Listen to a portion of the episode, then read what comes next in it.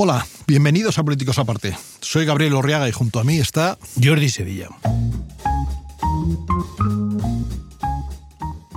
Para estar al corriente de todos nuestros episodios, síguenos a través de la plataforma donde escuches tu podcast, a través de redes sociales o visita nuestra web politicosaparte.com. En nuestro episodio de hoy hablaremos de las recientes elecciones en Galicia.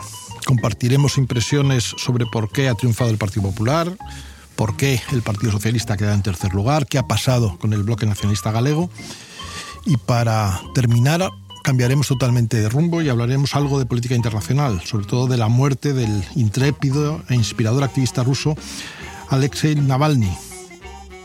Comentaremos algo sobre cómo van las cosas en Ucrania y nos preguntaremos si estamos al tanto en nuestra sociedad de lo que nos estamos jugando en Europa del Este. Así que prepárense para un viaje un tanto atípico donde esperamos ofrecerles un análisis singular, conversaciones estimulantes y nuevas perspectivas. El pasado domingo se celebraron elecciones autonómicas en Galicia, donde el Partido Popular obtuvo la mayoría absoluta frente a la derrota del PSOE, que sufre un debilitamiento en su estructura territorial y también frente a un bloque nacionalista galego que, ha crecido de una forma incuestionable. ¿no? Jordi, el, el batacazo socialista perdiendo cinco escaños y quedándose apenas en el 15% del electorado, ¿qué, significa? Es decir, eh, se debilita la posición del PSOE como gran alternativa al Partido Popular en España y en Galicia sobre todo. ¿Cuál es tu opinión? Es decir, ¿qué, ¿qué, ha pasado? ¿Por qué han quedado en tercer lugar? Bueno, la verdad es que he visto desde, desde Galicia, yo suelo ir bastante allí, sobre todo a la parte de Coruña, ¿no? pero tengo muchos amigos gallegos, eh, quizá el resultado ha sorprendido un poco menos que he visto desde Madrid, entendiendo que en este caso Madrid forma el, el resto de España y sobre todo todo lo que tiene que ver con, con, con los medios de comunicación y con la impresión que se ha querido tras trasladar eh, de la, eh, a través de la propia, de la propia campaña. ¿no? Es verdad que eh, la, la, victoria del Partido Popular mm, yo la esperaba, tengo que reconocerlo. No esperaba tanto la caída del partido del partido socialista ¿no? yo creo que en parte se debe a que no tiene un proyecto reconocible es decir me da la impresión que más allá de lo que hemos visto ahora sobre si no, la amnistía, esto, bueno, yo no, no creo que la gente allí haya pensado tanto en estos términos, sino en todo lo que significa los, lo que, los cambios que se han ido produciendo en el Partido Socialista en los últimos, en los últimos tiempos que hacen, como digo, poco reconocible eh, un proyecto, eh, por supuesto un proyecto nacional, pero también un proyecto para Galicia, ¿no?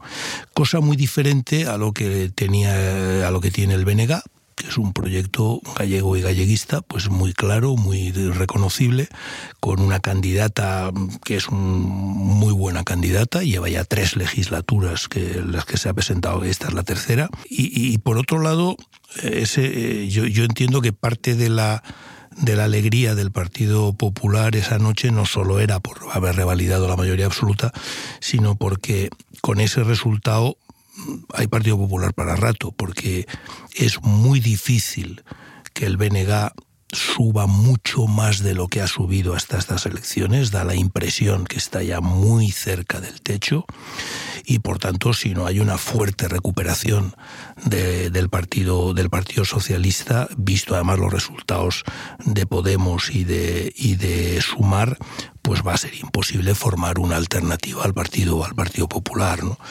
pero en fin yo creo que nos hemos centrado mucho en ese tipo de lecturas que son las más importantes el partido socialista ha hablado de hay que hacer una autocrítica Sánchez ha hablado sobre los líderes territoriales etcétera también conviene pensar por qué Vox no consigue entrar en el Parlamento gallego, dado que para mí uno de los hándicaps mayores que tiene en este momento la democracia española y el Partido Popular en concreto, pero la democracia española también, es la presencia de Vox. Yo estoy de acuerdo en que el resultado hay que, hay que leerlo en clave local y nacional. O sea, yo creo que, son complementarias las dos lecturas.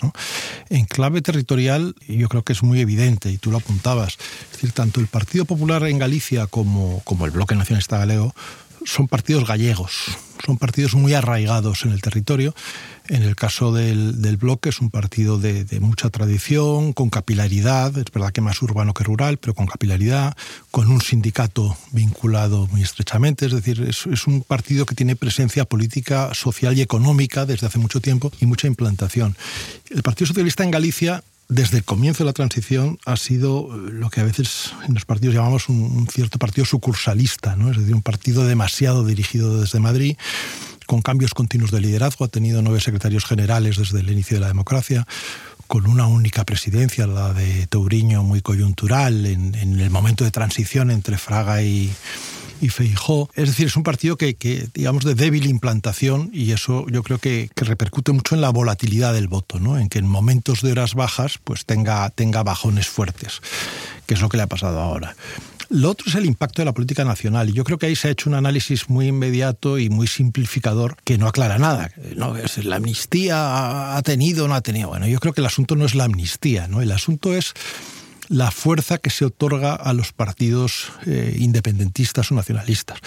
El votante gallego de izquierdas que pretende obtener algo con su voto, en esta coyuntura puede llegar fácilmente al convencimiento de que es mucho más útil votar a una fuerza local que no votar a una fuerza nacional. Es decir, porque tiene mucha más capacidad de presión sobre el gobierno de, Pedro Sánchez más eh, Unidas Podemos o ahora Sumar. ¿no? Y yo creo que esa es la dinámica que sí que está perturbando el voto del Partido Socialista no tanto que las medidas concretas sean del agrado o del desagrado de la problema, que probablemente el, votante gallego sabe perfectamente que su voto nada tiene que ver con que vaya a salir adelante o deje de salir adelante la amnistía y por lo tanto ni influye en el tema. El Benega también está a favor de la amnistía. Claro, o sea que yo creo que el tema es qué relieve le estás dando a un determinado tipo de formaciones políticas, qué papeles estás dando y ahí sí, es decir, el discurso, si uno sigue un poco el hilo de campaña del bloque nacionalista, junto con, digamos, un discurso amable y de eliminar perfiles más agresivos que históricamente ha tenido, pero junto a eso es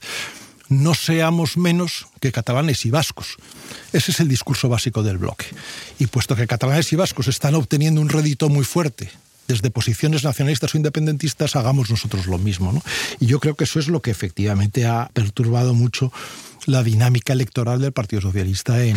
Pero, pero decías, decías lo del Partido Socialista y es verdad que a nivel de, digamos, de proyecto para Galicia, pues eh, no ha terminado de cuajar con resultado importante, salvo efectivamente el momento de Turiño pero sin embargo implantación en ayuntamientos, es decir, el Partido Socialista ha gobernado los principales capitales de Galicia durante incluso muchas veces con legislaturas muy largas, ¿no? Eh, por tanto, no es que el Partido Socialista en Galicia o gallego no tenga implantación, lo que no termina de tener es un proyecto de Galicia o galleguista razonablemente eh, visible. ¿no?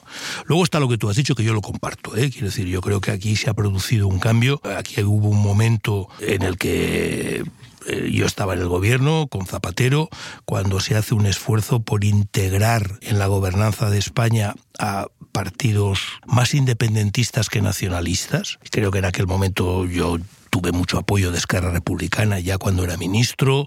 Eh, es verdad que entonces eh, el bloque ven, creo que había un, también un escaño nada más y que, y que Bildu no era lo que es ahora, pero de ahí hemos pasado, que eso no me parece mal, es decir, esa capacidad de integrar lo mismo que hizo en su momento tanto PSOE como PP con PNV y con CIU, es decir, oye, tú eres, eres un partido autonómico o autonomista, pero te implicas en la gobernación de España, hemos pasado a un punto en el que no es que consigas implicarlos, o sea, no es que consigas atraerlos hacia el centro, sino que lo que estás es reforzándoles hacia afuera del centro, ¿no? Y en ese sentido es verdad lo que tú estás diciendo, que están, eh, digamos, la dimensión política que en este momento eh, tiene y mediática que en este momento tiene Chunts, por ejemplo, supera con mucho su resultado electoral.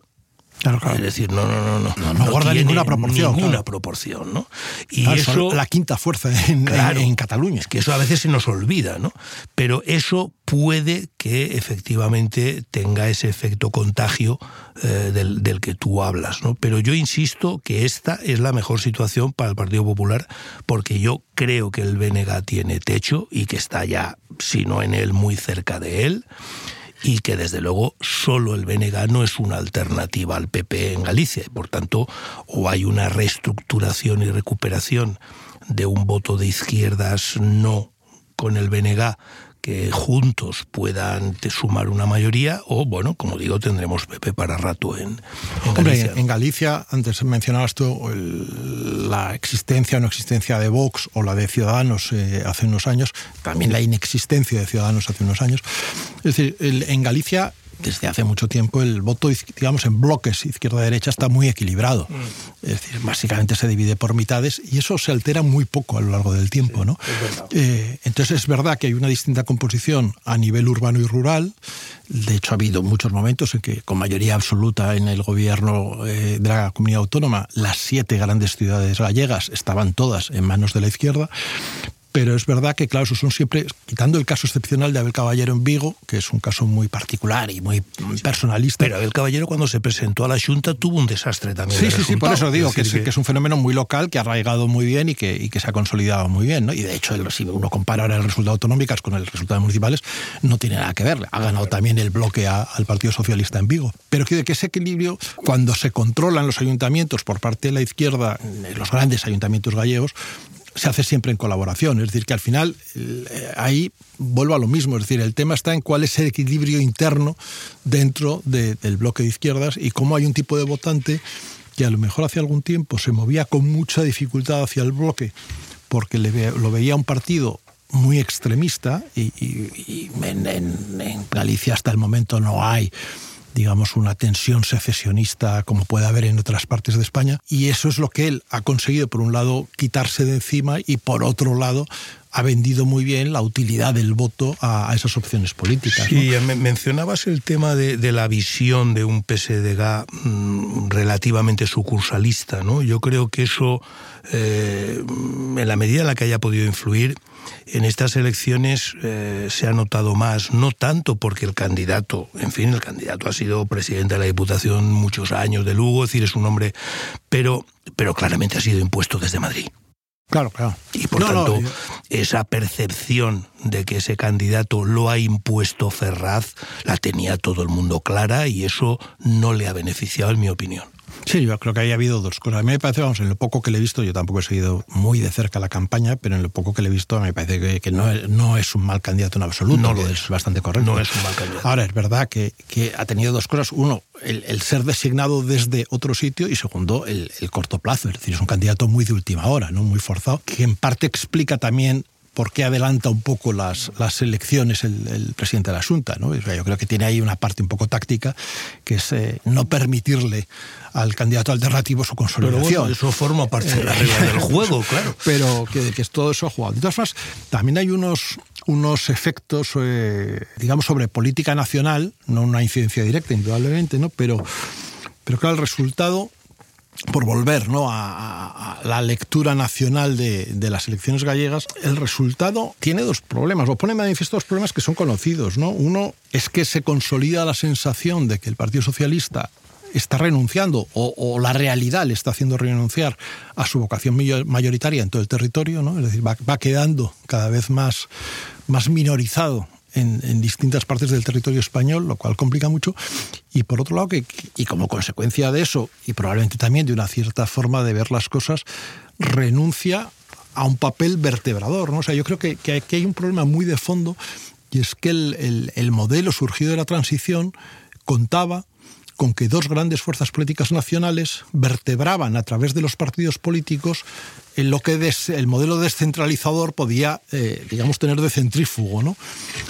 Claro, si eso se pierde, es decir, si esa, si esa capacidad de, aglutinamiento y de defensa de una idea nacional eh, en un modelo muy descentralizado se pierde, eh, eh, al menos en una de las dos patas el modelo se debilita mucho. ¿no? yo creo que ese es el problema de fondo que está teniendo la, evolución política más reciente. Pero amplíalo también porque el Partido Popular, tanto en este momento al menos, tanto eh, con la misma análisis que tú estás haciendo, tanto en Cataluña como en el País Vasco, complica lo que tú estás diciendo, o sea, que, lo comparto. Es, decir, esta idea, esta idea que además es exactamente todo lo que estamos diciendo eh, del Partido Socialista en Galicia, lo podríamos decir del PP en los territorios, ¿no? La sensación esa de que son partidos proyectados desde fuera, pero realmente no arraigados en el territorio. Es el, tema, que coyunturalmente han tenido unos resultados bastante decentes. En, Cataluña el PP ha llegado a tener algo más del 20% de los votos en algún momento pero da lo mismo, es decir, es fruto de la coyuntura, pero no fruto de la implantación, no fruto del arraigo en el territorio y de la concepción del partido como partido. Cosa que no le pasó, por ejemplo, a Ciudadanos, que se percibió inicialmente como un partido nítidamente catalán y permitió que una fuerza digamos, claramente con vocación nacional y de centro derecha, tuviese un magnífico resultado electoral que nunca ha obtenido el Partido Popular. ¿no? O sea, yo creo que ahí hay un problema que es de muy difícil solución, que es la percepción a veces de determinadas fuerzas políticas en determinados territorios de que, bueno, estos sí están aquí, pero, pero no, son, realmente los, son de, los nuestros, ¿no? no son de los nuestros. Y que no tiene nada que ver con que sean nacionalistas o, ni a veces con el resultado nada, sino simplemente un poco con la, con la historia. El caso de Galicia es muy claro en el caso del Partido Popular, ¿no? Es decir, donde no, no, no tiene un sesgo eh, de ningún tipo, pero sin embargo está muy claro que es un partido nítidamente gallego, ¿no? Bueno, le dedicamos un minuto a la política exterior Qué tragedia el, asesinato, porque no se puede pensar otra cosa, del Navalny en, en Rusia, ¿no? Sí, a mí, me, vamos, como es obvio, me, me, preocupa también con una visión un poquito más, eh, más eh, de foco elevado, ¿no? De, que eh, y, aprovecho porque conecta también con, una de las preocupaciones que expreso en mi último libro, ¿no? Del manifiesto por una democracia radical, que es esta confrontación entre democracia y autoritarismo. ¿no? Eh, la democracia, como, como, como bien sabemos, tiene muchos problemas ¿no? y es manifiestamente mejorable pero caramba, ¿cuál es la alternativa? ¿no? Porque claro, es que si la alternativa es un país en el que cualquiera que discrepa del líder pues eh, acaba muerto en circunstancias no muy claras o encarcelado para que no se pueda presentar a las elecciones, pues en fin, bendita democracia por muy mm, eh, tímida que por muy tímida que sea, ¿no? Y, y a mí lo que me preocupa de eso es que lo estamos normalizando, ¿no? Es decir, eh, en este momento ya no me acuerdo ni me atrevo a dar una cifra, pero desde luego la cantidad de adversarios políticos de Putin que han muerto en mm, situaciones sospechosas, desde luego no es uno ni dos, son bastantes a lo largo de estos últimos años, ¿no? Y es normal, lo estamos normalizando. Nos parece ya que es que, bueno, pues que es que en, Rusia las cosas son así, ¿no? Eh, yo creo que con la misma mm, fuerza con la que nos enfadamos con Hamas si ataca eh, Israel o a Israel si se pasa en la defensa, en, la autodefensa eh, con Gaza, deberíamos de mm, enfadarnos mucho con un autócrata como Putin que, que en el que que va a ir ahora a unas elecciones en las que prácticamente no se presenta nadie porque ya se sabe que corres el riesgo de desaparecer. Eh, y, esa idea de que normalizamos eh, las relaciones o normalizamos eh, la autocracia como una manera más de, funcionar en este mundo complicado en el que vivimos es contra lo que yo creo que tenemos que revelarnos. Es decir, a mí, eh, más allá del tema de Navalny, que además por lo que he leído, en fin, volvió a Rusia cuando podía perfectamente no haberlo hecho. Fue un acto voluntario y heroico el que hizo, porque pensaba que, hombre, mm, la oposición se tiene que manifestar desde dentro, no desde Suiza o desde Inglaterra, ¿no? Pero, pero en un gesto que, como digo, le honra, pero le ha costado la vida. ¿no? Y, aunque no le hubiera costado la vida, estaba en la cárcel. Quiero decir que tampoco es que sea un tema, eh, un, plato de, un plato de gusto, ¿no? Pero ya digo, lo que me, me molesta es esta sensación de que nos vamos acostumbrando ahí, nos vamos normalizando a tener relaciones, lo mismo podríamos decir de China o lo mismo podríamos decir de otros países, que no solo es que no son democracias, es que no respetan lo más mínimo de los derechos humanos y no lo ocultan, no lo ocultan. No, la, la brutalidad de, de, de, este tipo de regímenes y, de, y, del ruso en particular es, es, eh, es, tremenda, ¿no? Y probablemente eso ha ocurrido siempre, ¿no? Que, que yo creo que, que, las tiranías son tiranías y, y donde hay regímenes eh, digamos, autoritarios y no respetuosos con los derechos humanos, pues pasan las cosas que, que pasan y nos enteramos más o menos, ¿no? En función de la cercanía. Quizá el, el, el dato adicional actual y el que yo creo que nos cuesta más manejar es que, claro, eh, en este momento la, la interrelación entre ese tipo de países y nuestro mundo es mucho más estrecha que en el pasado. ¿no? Es decir, cuando había muro de Berlín, claro. bueno, ellos estaban a un lado, nosotros a otros, allí pasaría eh, lo que pasase, nos parecería horroroso, trataríamos de ayudar a los buenos contra los malos, pero en cualquier caso nos afectaba relativamente, solo en términos de equilibrio bipolar, pero, pero no en nuestro día a día. ¿no? El problema ahora es que la, la interferencia, en el caso concreto que estamos hablando de Rusia, en Europa Occidental, es tremenda. Bueno, la crisis energética la ha provocado claro, la decir, subida del gas, vamos. Con, con la energía, eh, a través de, de, de, de, la desinformación, eh, asesinando a, a personas en España. En España. Es decir, sí, ahora. Cuando, cuando ha muerto el, el, aviador este que había desertado a Ucrania, eh, ha salido alguna información, luego no, yo no he seguido el tema, pero que, que parece ser que no era el único, no era el único eh, sí, ucraniano muerto en extrañas circunstancias en los últimos meses en, en España. Es decir, que claro, son países que, que, en este momento se están proyectando. Bueno, pasó con Arabia Saudita, eh, tal, o sea, pasa con China constantemente. Entonces son países que su interferencia ahora llega a, nuestro campo. Yo creo que ahí es donde todavía no tenemos suficiente, no, no tenemos en la cabeza suficientemente claro que tenemos que defendernos de eso. Es decir, que, que más allá de, de, de la actitud altruista debemos mantener de apoyo a aquellos que defienden la libertad, los derechos humanos, la democracia en esos países, que no, que es, es mucho más que eso. Es decir, es que nos tenemos que defender nosotros mismos de ese tipo de, de, de regímenes que a través de estos comportamientos ponen de manifiesto hasta dónde están dispuestos a llegar. ¿no?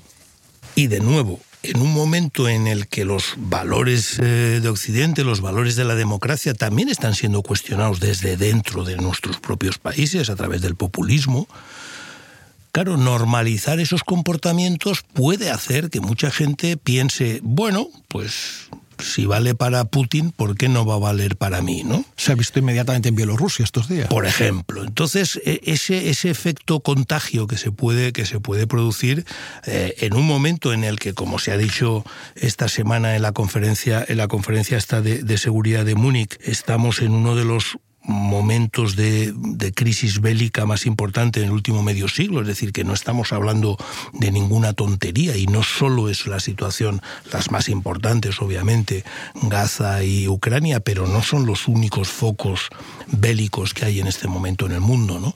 Eh, la tensión que estamos viviendo en Europa con el tema de la defensa, que lo estamos viendo también esta semana, simplemente con el anuncio de Trump de que, bueno, esto de si los europeos no quieren, pues yo me retiro retiro de la OTAN, es decir, no, no, no, no van a contar con el paraguas de Estados Unidos, etcétera. Eh, es un ejercicio que nos debe de obligar a repasar y revisar la, la, la, reacción que Occidente está teniendo respecto a este tipo de regímenes y yo creo que estamos demasiado encerrados en nuestros propios juguetes como para ser y tomar conciencia de la importancia de lo que estamos hablando. Es decir, en este momento, como tú decías también por la relación y la interrelación que hay, eh, el asesinato de Navalny no es un tema solo de los rusos ni de Rusia, desgraciadamente, ni un problema genérico de derechos humanos, ¿no? Es que también nos afecta a nosotros como país y a saber cuál es el siguiente paso, ¿no? No quiero decir si además Putin gana la guerra de Ucrania, que es un escenario que en este momento es un poquito más creíble que hace 15 días por los últimos movimientos que ha habido en la propia guerra. ¿no? Yo creo que sería una catástrofe brutal, por supuesto, para Ucrania,